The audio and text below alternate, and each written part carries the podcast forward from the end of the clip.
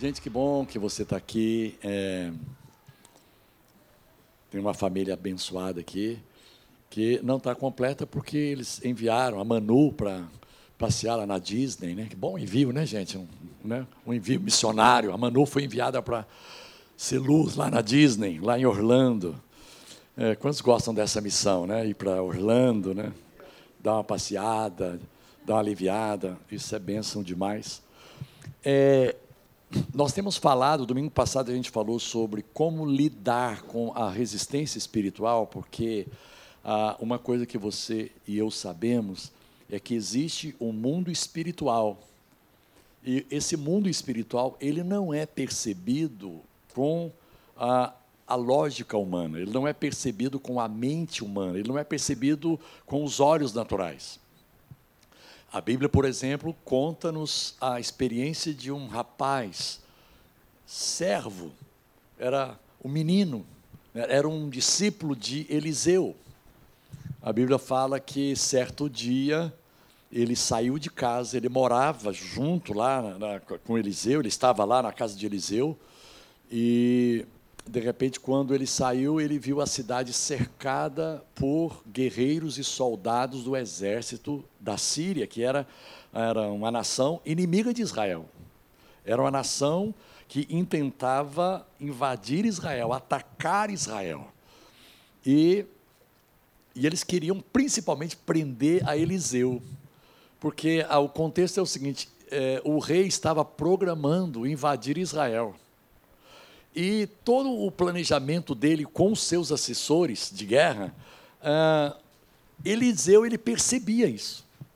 Cara, o cara tinha uma percepção impressionante. O que eles conversavam lá na Síria, lá em Damasco, ele lá em Dotã, na terra de Israel, ele sabia o que era, ele tinha discernimento, ele tinha uma percepção aguçada. É incrível isso.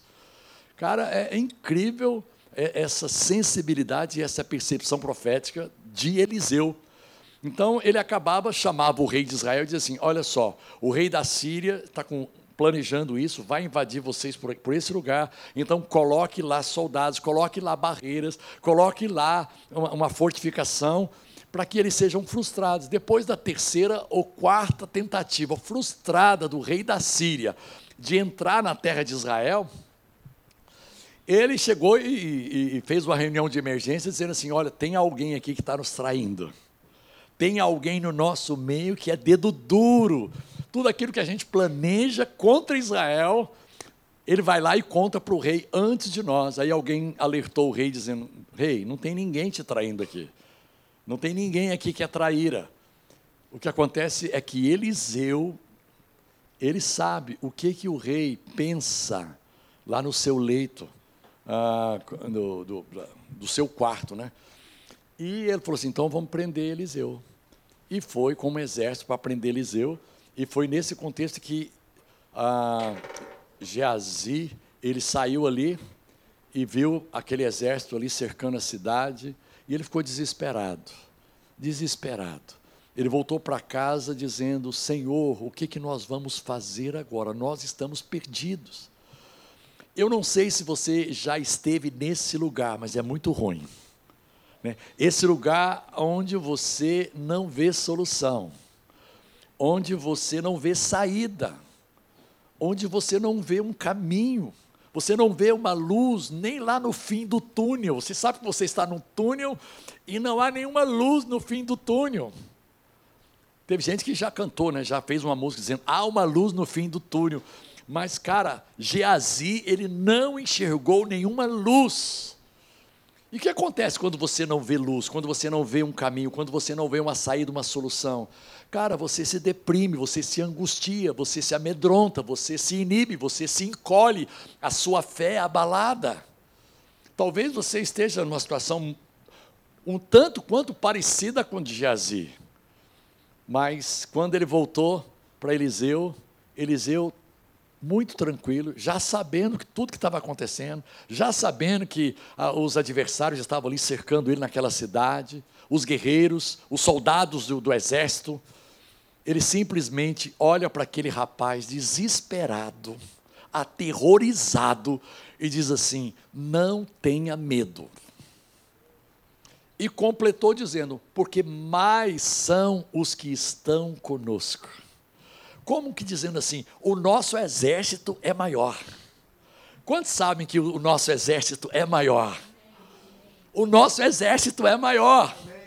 Não há exército humano, não há exército natural, não há exército de Israel, dos Estados Unidos, da Rússia, da Ucrânia, do que seja, que seja maior do que o exército que serve a nós, a igreja.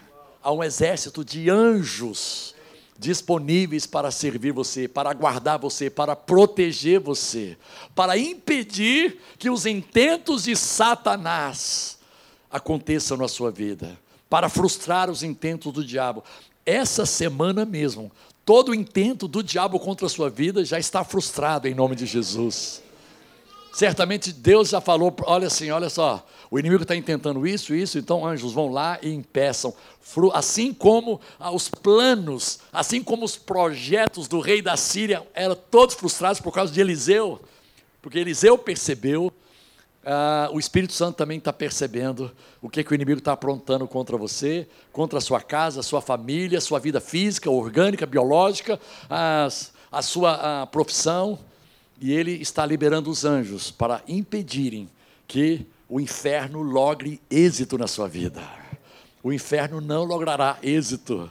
O inferno não alcançará sucesso mas, pastor, como é que eu tenho certeza disso? Porque Jesus diz: Eu edificarei a minha igreja, e as portas do inferno não prevalecerão contra ela. E, queridos, como igreja, nós somos portadores da luz, e as trevas não prevalecem contra a luz. As trevas não prevalecem contra a luz. Há uma luz dentro de você que é mais poderosa do que você imagina. Talvez você não tenha consciência Talvez muitos de nós aqui nessa noite não tenhamos a consciência, ou não tenha consciência da força dessa luz, da eficiência, do poder dessa luz. Às vezes você até se sente fraco, você se sente ah, não merecedor, indigno, incapaz, mas há uma luz que brilha no seu espírito e que afugenta as trevas e que frustra os intentos do inferno contra a sua vida. Quero declarar que, pelo Espírito Santo, nesse ano 2023, o propósito de Deus se cumprirá na sua vida. Há um propósito de Deus para esse ano na sua vida. Há um propósito de Deus para você ainda nesse mês. Janeiro vai ser um mês diferente, diferenciado na sua vida. Receba isso. Janeiro de 2023, na minha experiência da minha casa, já começou um mês bem diferenciado e ele pode continuar sendo um mês diferenciado, porque ainda faltam 16 dias para terminar o mês de janeiro. Cara, eu estou numa expectativa de que Deus vai trazer milagres. O sobrenatural de Deus está liberado sobre a sua vida. O Deus dos milagres não se aposentou no século 21. Ele não se aposentou. Jesus Cristo é o mesmo ontem, hoje e o será eternamente. O mesmo Jesus que ressuscitou Lázaro depois de quatro dias de morto. É o mesmo Jesus que age hoje na minha e na sua vida, que age hoje no meu e no seu casamento, na minha e na sua família, nos negócios financeiros. Cara, Deus tem algo especial para você nesse mês de janeiro. E eu vou mais. Deus tem algo especial para você essa semana. 15 a 22. 15 a 22 de janeiro. Deus tem algo especial para você. Você consegue profetizar para quem está do seu lado? Deus tem algo especial para você nessa semana de 15 a 22 de janeiro. Deus tem algo especial. Libera a palavra de Deus através da sua voz. Seja uma voz profética agora. Seja uma voz profética. Eu sinto uma unção de cura. Meu irmão, tem uma unção de cura sobre nós nesse lugar essa noite. Milagres de cura, milagres de cura estão sendo liberados agora. Milagres de cura, cura física. Aquilo que a medicina já diagnosticou como sendo impossível. Os médicos já disseram: olha só, não tem mais jeito. Eu tenho alguém da minha família muito próximo a mim que está so, sofrendo com um câncer, um câncer terminal. Deram seis meses de, de, de vida. Isso há dois meses atrás, então são mais quatro meses. E eu comecei a escrever para essa pessoa e dizer assim: cara, olha só, esses tumores que tem dentro de você, eles não te pertencem. Esses nódulos não te pertencem. Essas anomalias e disfunções no funcionamento do seu organismo não te pertencem, porque na cruz do Calvário Jesus levou sobre si as nossas enfermidades.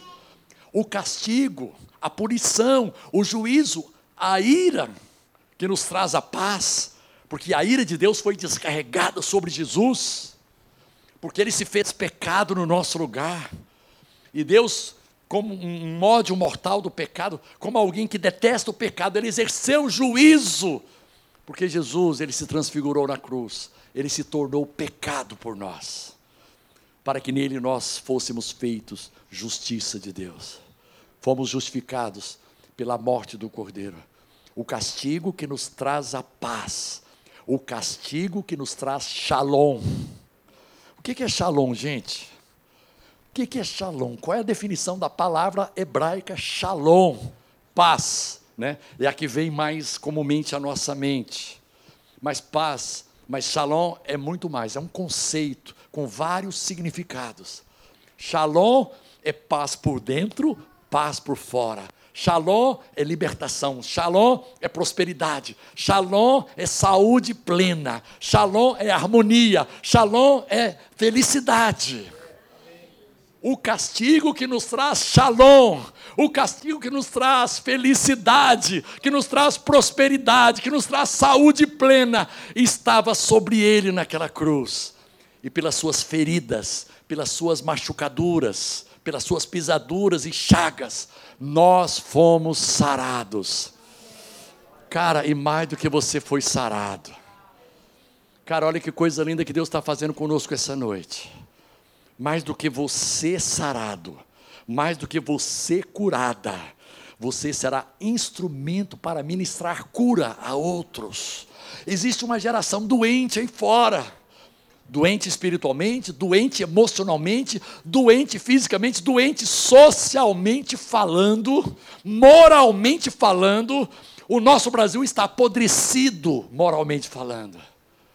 Mas nós cremos, nós cantamos, Deus fará um caminho para você, Brasil.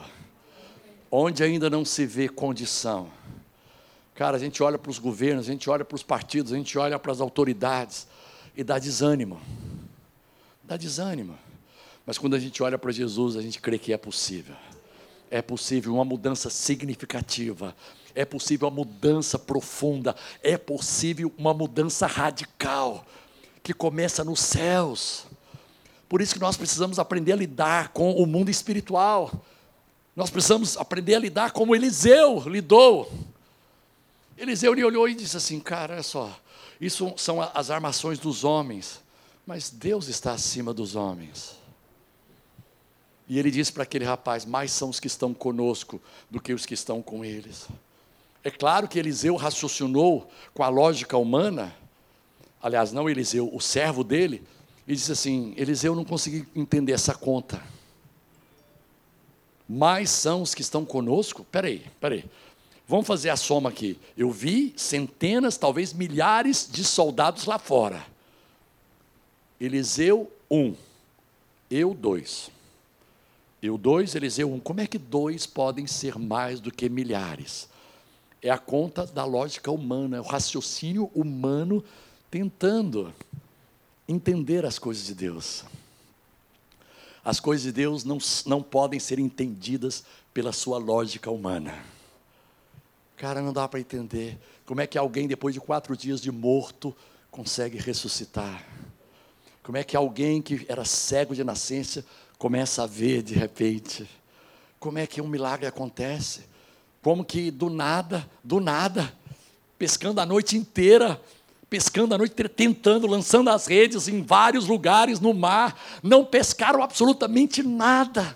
E em um minuto, debaixo da palavra de Jesus, um minuto, um minuto, meu irmão, basta um minuto para a sua vida ter uma reviravolta, uma revolução. Não é preciso um dia, não é preciso uma semana, não é preciso um mês, não é preciso um ano inteiro. Um minuto do agir de Deus na sua vida vai trazer uma revolução, vai produzir uma reviravolta, vai mudar a tua sorte radicalmente. Eu creio nisso. Eu creio que essa semana reserva surpresas agradáveis. Mas, pastor, por que, o senhor diz isso? Porque, cara, nós temos um Pai que está no céu, o Pai de nosso Senhor e Salvador Jesus Cristo, que nele nos adotou como filhos, que ama nos abençoar. Você sabe qual é o problema de muitos de nós? É que a gente não se sente merecedor. E não tem problema você não se sentir merecedor, porque você não é mesmo. Eu não sou merecedor. Mas quando eu entendo que não é por meus méritos, quando eu entendo que é porque eu sou filho, e não porque eu tenho a atitude que o filho mais velho teve, pai, há quantos anos eu trabalho para você? Eu nunca transgredi nenhum mandamento. Você lembra dessa fala? Hã? Te lembra alguma coisa lá em Lucas 15, a parábola do filho pródigo? O irmão do filho pródigo, o irmão mais velho, chega para o pai, se sentindo indignado e injustiçado pela atitude que o pai teve com o irmão mais novo, que veio da farra e foi recebido com honras. O cara veio da barbúrdia, o cara veio lá da farra, o cara veio da, da do pecado. E de repente o pai o recebe em amor o pai lhe dá um anel novo, o pai lhe dá uma roupa nova, lhe dá sandálias novas. O pai manda matar o bezerro cevado. O pai contrata né, a, a, nova igreja de Ipanema Music para poder tocar lá para o cara. Cora, impressionante. E o filho mais velho volta e diz assim: Pai, há quanto tempo eu tenho trabalhado? Eu nunca transgredi os teus mandamentos, eu mereço ser abençoado. E o Senhor não me deu nenhum cabrito para que eu pudesse celebrar com meus amigos.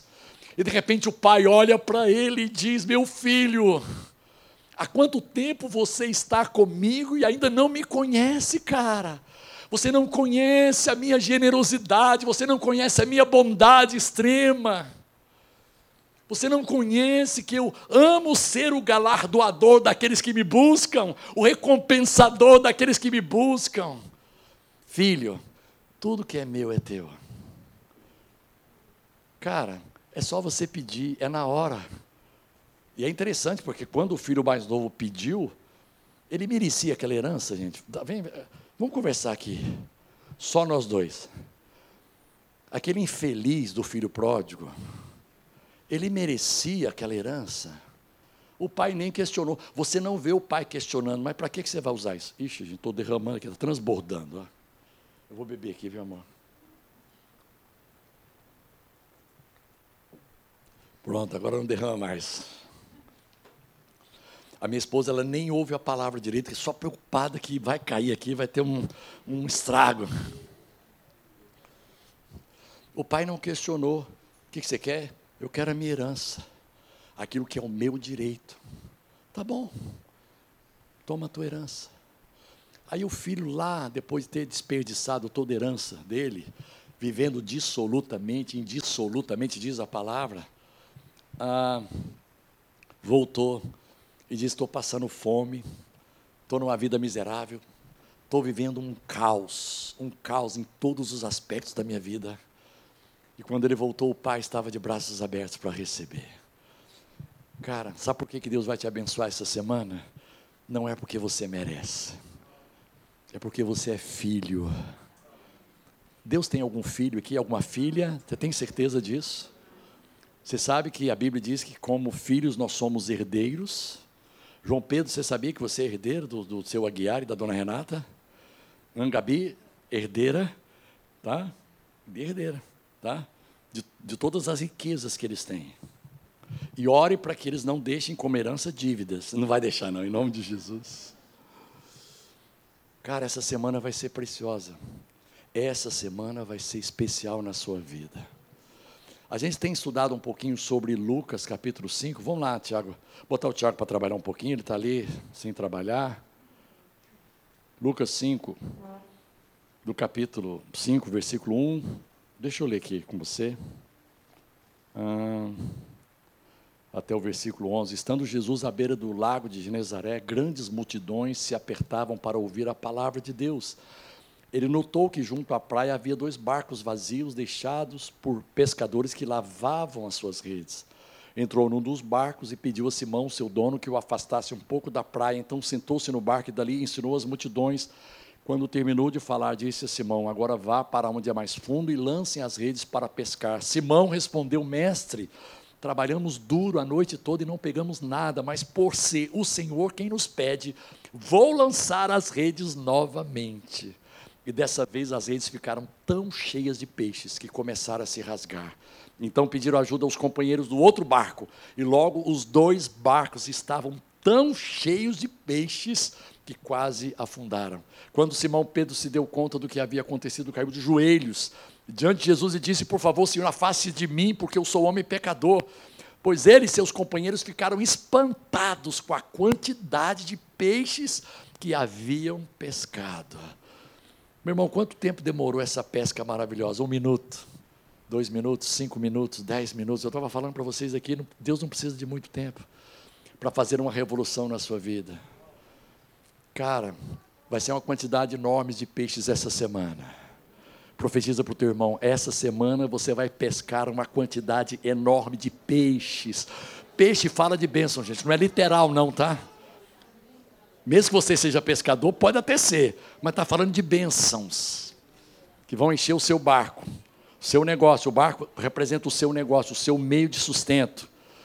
Assim como seus sócios, eles ficaram espantados.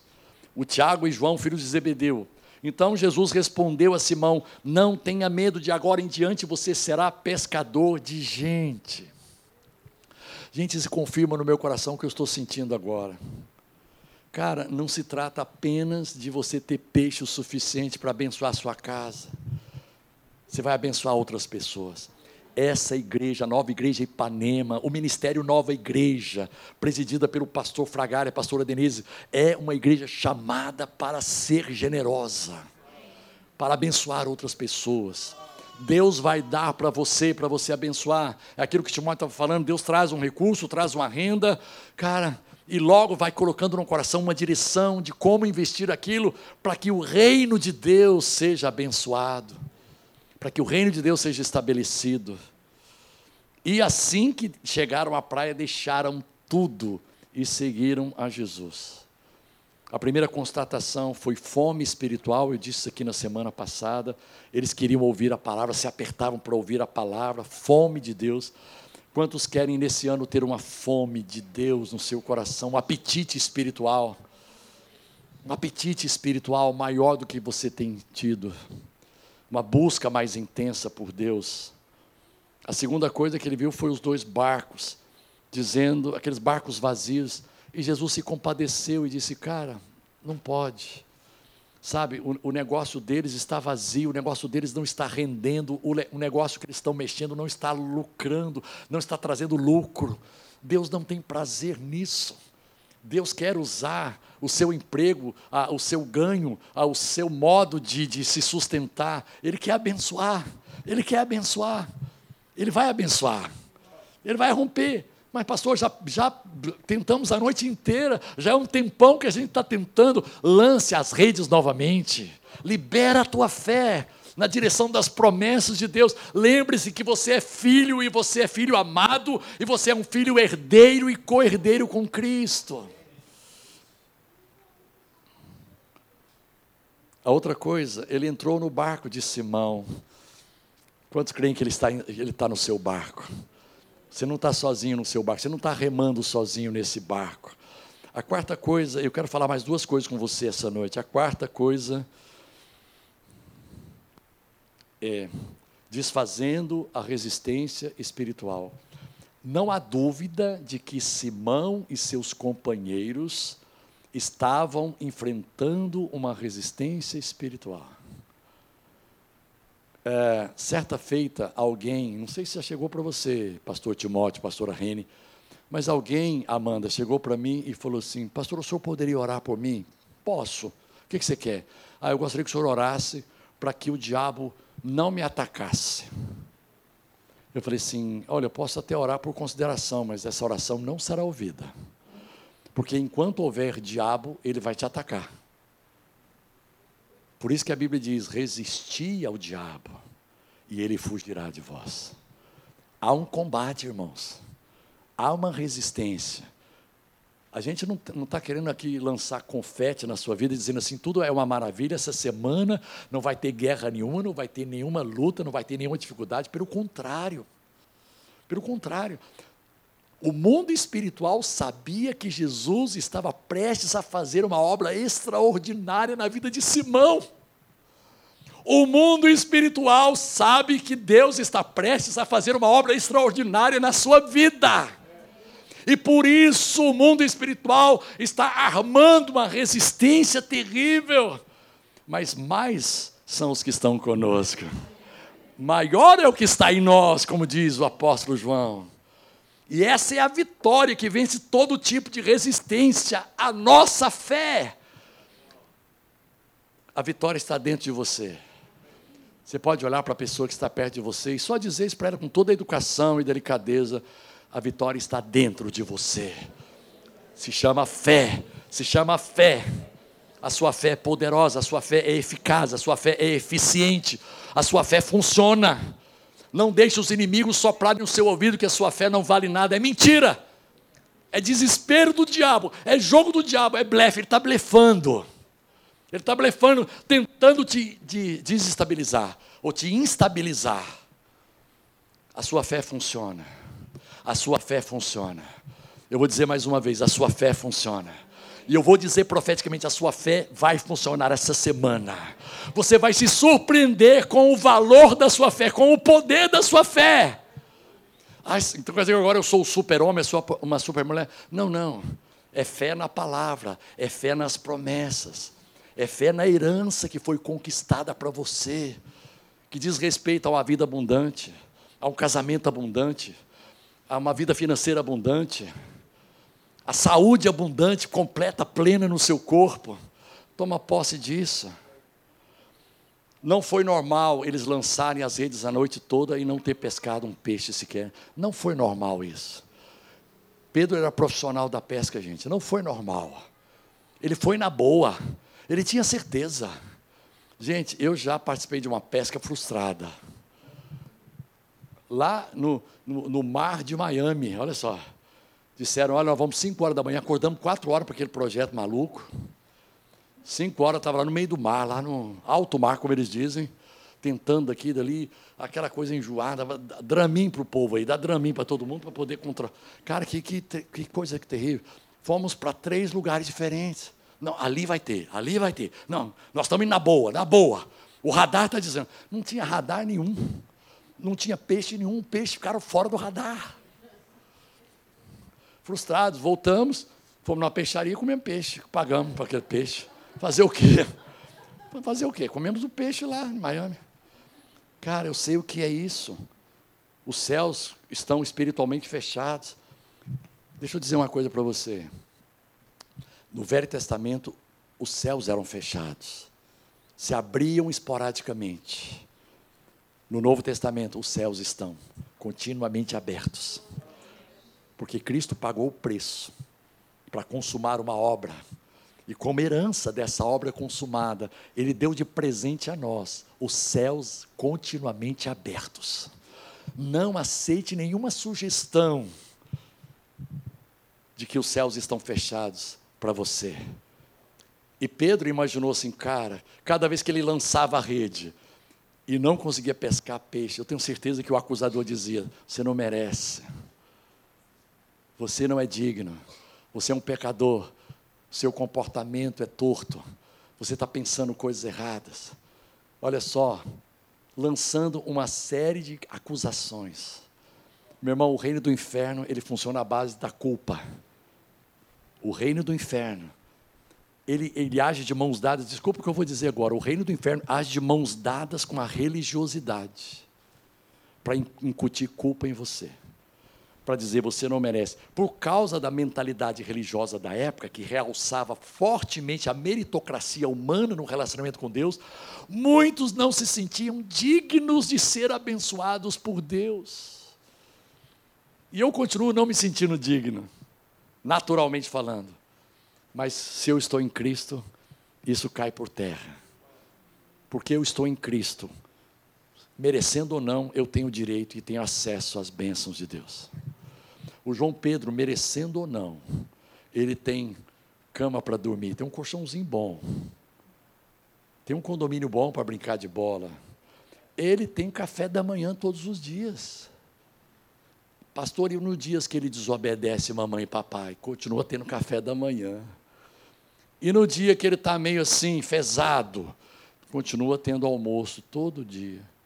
Até que não merece, não, porque o comportamento dele não foi tão bom, nem da Gabi. Tá? Mas eles são filhos. Hoje de manhã eu pedi que, com bom humor, e eu peço que você tenha bom humor agora, você possa dizer para a pessoa que está ao seu lado: Você não presta, mas você é filho. Entendeu o recado? Foi radical. É claro que você presta, só para você entender como é que funciona a coisa fora do sistema da meritocracia. E é fácil você entender por que, que na época do, do Velho Testamento era no sistema de meritocracia. Porque Deus, Ele não se manifestou como Pai na nova, na velha aliança. Eu vou dizer uma coisa mais forte para você: Deus não teve filhos na velha aliança. Pastor, que absurdo! Moisés, Abraão, Isaac, Jacó, Rebeca, Sara, Ruth, servos. É possível, é possível.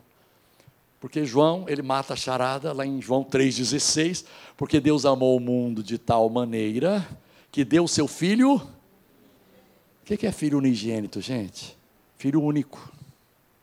Eu disse hoje de manhã que a grande missão de Jesus nessa terra foi deixar de ser filho unigênito para se tornar filho primogênito. E o apóstolo Paulo entendeu isso, escreveu lá em Romanos 8, 29. Romanos 8, 29. Ele se tornou primogênito entre muitos irmãos. Deus olhava para o seu filho e dizia assim: Cara, eu tenho muito prazer em você, mas está faltando alguma coisa, só um filho. Eu quero ter mais filhos. Quem é que é filho único? Tem algum filho único aqui? Filha única? Hoje tem, tem mais do que de manhã, gente. Olha aí, filha. Caramba, já temos aqui uns sete, oito. Olha só. Você pode achar que não, mas o irmãozinho não seria ruim para você. Uma irmãzinha. Sei que não dependeu de você, não foi né? Tem uns que têm coragem de dizer para a mamãe, né, para o papai, eu quero o irmãozinho. Não precisa ser tantos quanto eu tive, tá, gente? Tive 12 irmãos, não precisa, é muita bagunça. Né? Não dá, não. 12, uma família de 13 é muita coisa.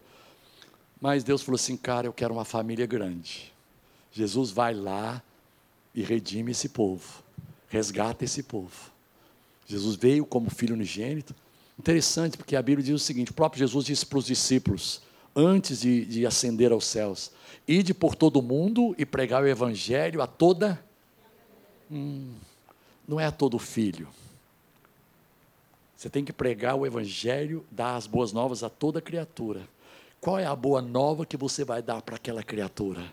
Olha, Jesus, quando ele morreu na cruz, ele te deu o direito de se tornar filho de Deus.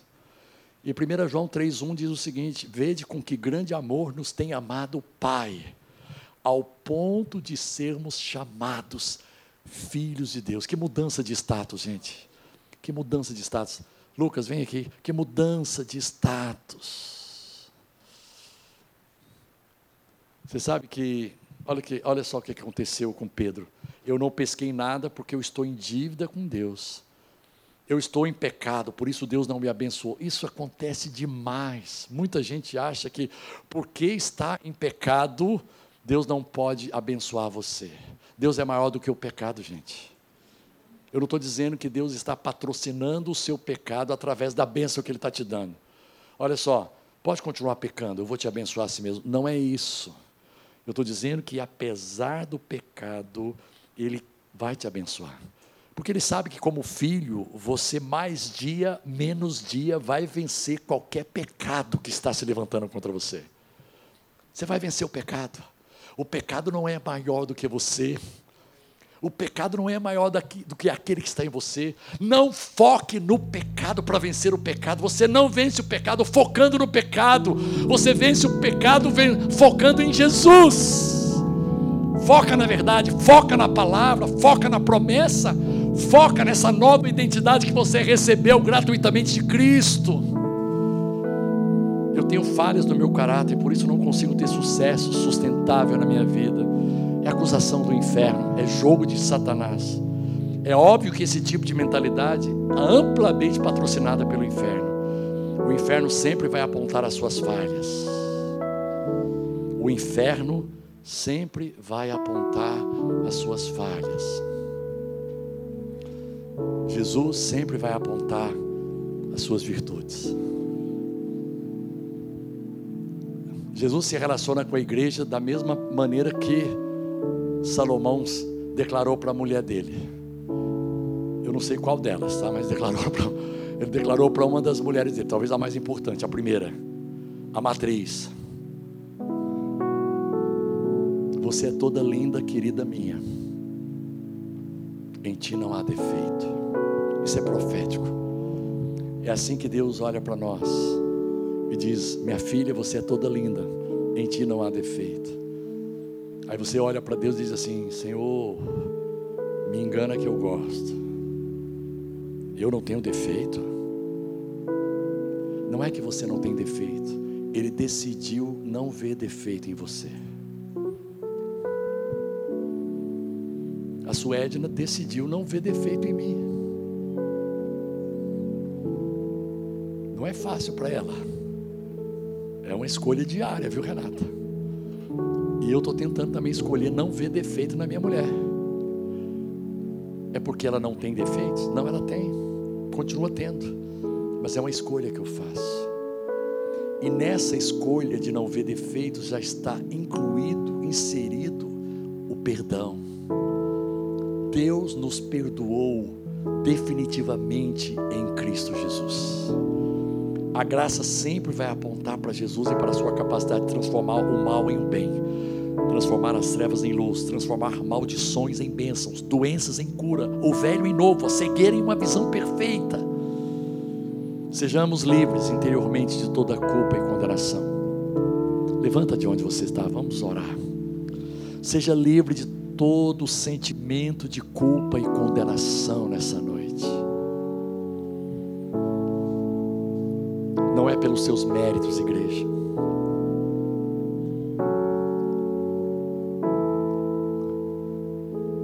Jesus desfez aquela resistência espiritual, trouxe peixes à vontade, uma quantidade enorme de peixes que não é citada.